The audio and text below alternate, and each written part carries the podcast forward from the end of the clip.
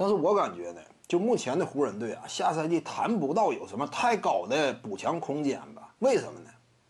手里筹码有限，对不对？甭管是选秀权还是战斗力，没有几个人嘛。那岁数都挺大了，丹尼格林岁数也不小了。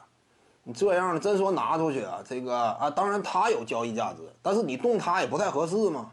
你不动他，动其他的，拿谁好使呢？对不对？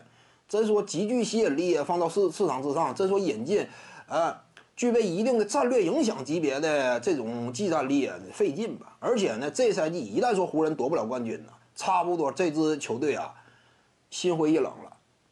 就在自由市场之上呢，吸引力会进一步下降。你包括目前队内啊签短合同的霍华德，下赛季还愿不愿意继续为湖人效力啊？因为我们清楚湖人队啊，现在内线能用的人他就不少。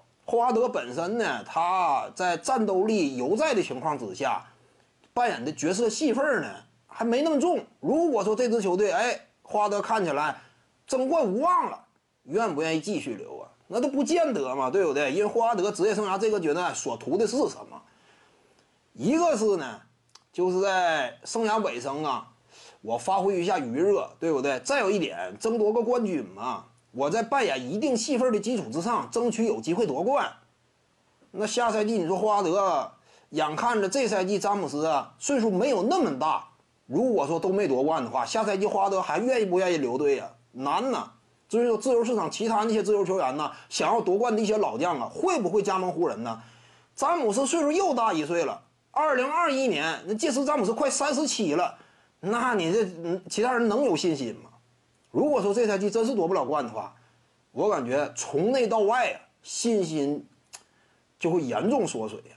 尤其自由市场之上的号召力啊，基本上那就已经消失殆尽了。差不多有可能，真想夺冠的啊，愿意少领点薪水那些老将，纷纷奔着卫冕冠军就去了，有可能啊。